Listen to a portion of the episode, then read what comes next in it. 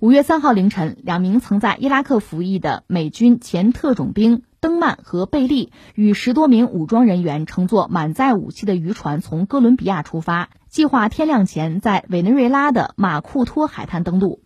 马库托海滩距离委内瑞拉首都加拉加斯不到一个小时的车程。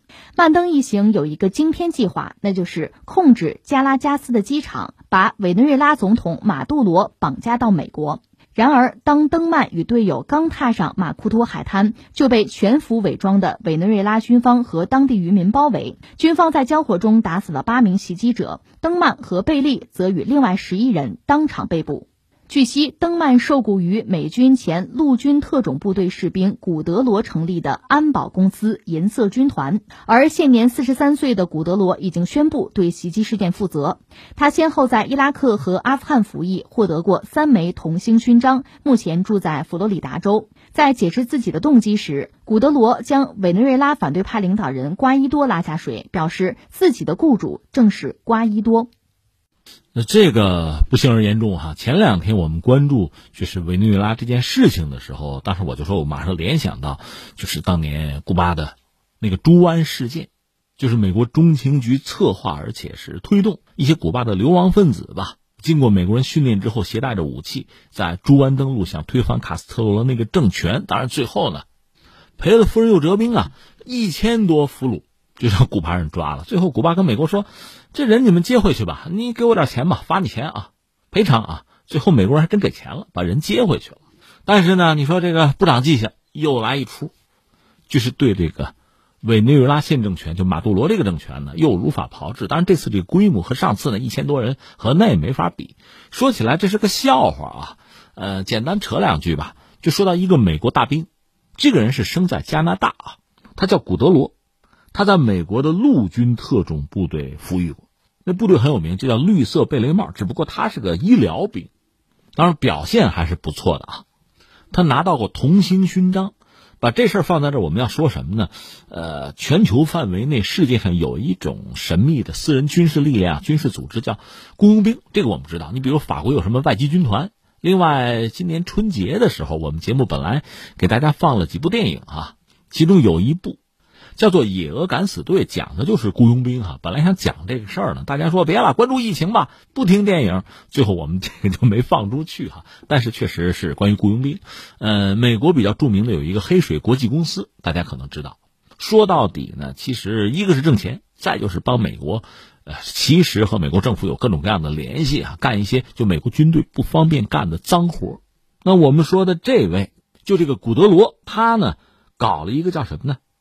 银色军团也是这种私人保安公司，其实就是，啊，打雇佣兵挣钱，就这么个人。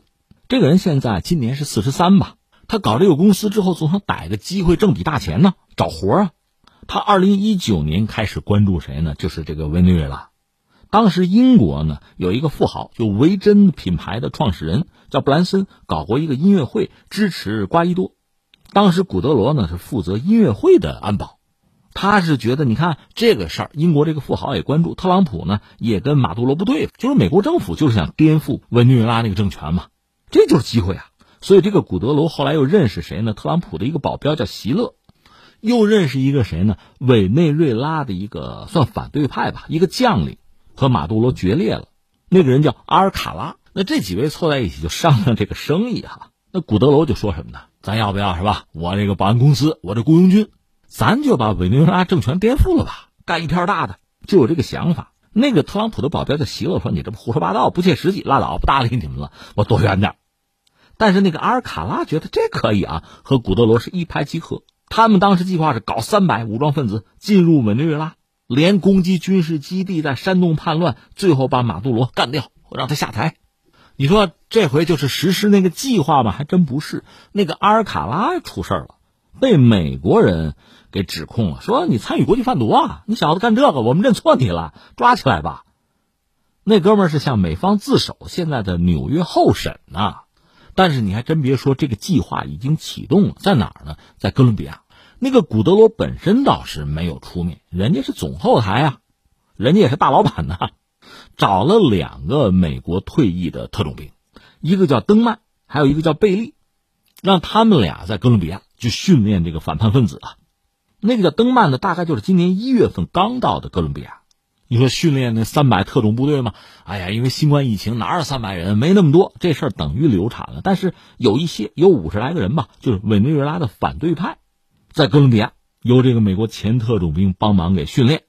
那个地儿呢，在和委内瑞拉交界的那个地方。这训练已经完成了，完成之后，按照原来那个计划，这几十人吧，就应该是分头就进入加拉加斯。就是委内瑞拉的首都吧，把那个玻利瓦尔国际机场占了，然后看看能不能抓住马杜罗啊，把他接到美国去，就绑架嘛。最终的结果是什么呢？这帮人一到委内瑞拉，他们是登陆上岸嘛，那个地方离首都倒很近，可是，一上岸就被抓了。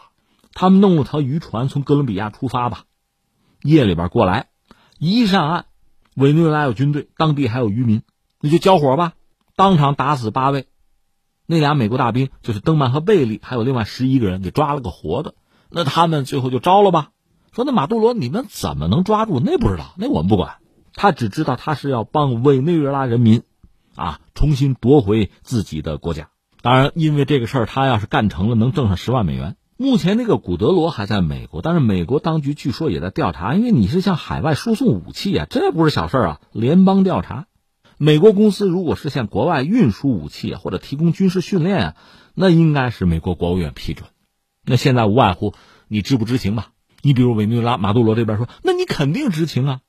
那古德罗，你这个行动肯定美国政府在幕后指使了，这就是猪湾行动二点零版啊。所以你看，特朗普现在一个头俩大，这事儿到底怎么回事？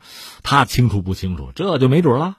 当然，那个古德罗挺仗义，那个人拿的证据显示说是谁是瓜伊多。瓜伊多指使的掏的钱，大客户是瓜伊多，可能整个这事下来的两亿多美元呢，但他哪有这么多钱啊？这钱是不是美国人出的？那也许你知情啊，那你要表示自己不知情，你也得拿出证据来啊，这解释一下吧，这全世界人民都看着呢，哎，真是笑话，笑话是笑话，但这个事情确实不由得让人很严肃的要说几句。一个是什么呢？就说雇佣兵。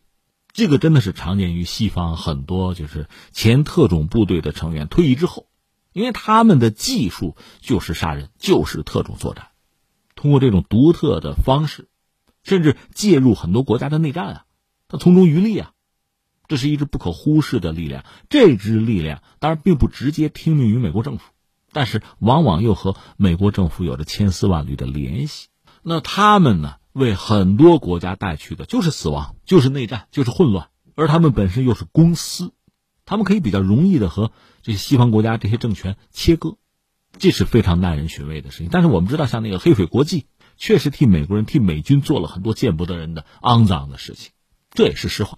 那其实国际社会有一个问题：怎么来面对、怎么应对，或者怎么约束这些拿杀人作为挣钱手段、拿制造一个国家的内乱啊？内战，作为挣钱手段的公司。再一个，这个事儿，我想马杜罗确实有必要要求特朗普政府说清楚，这和你有没有关系？你怎么证明这个事情和你没有关系？而且类似的事情会不会再次发生、反复发生？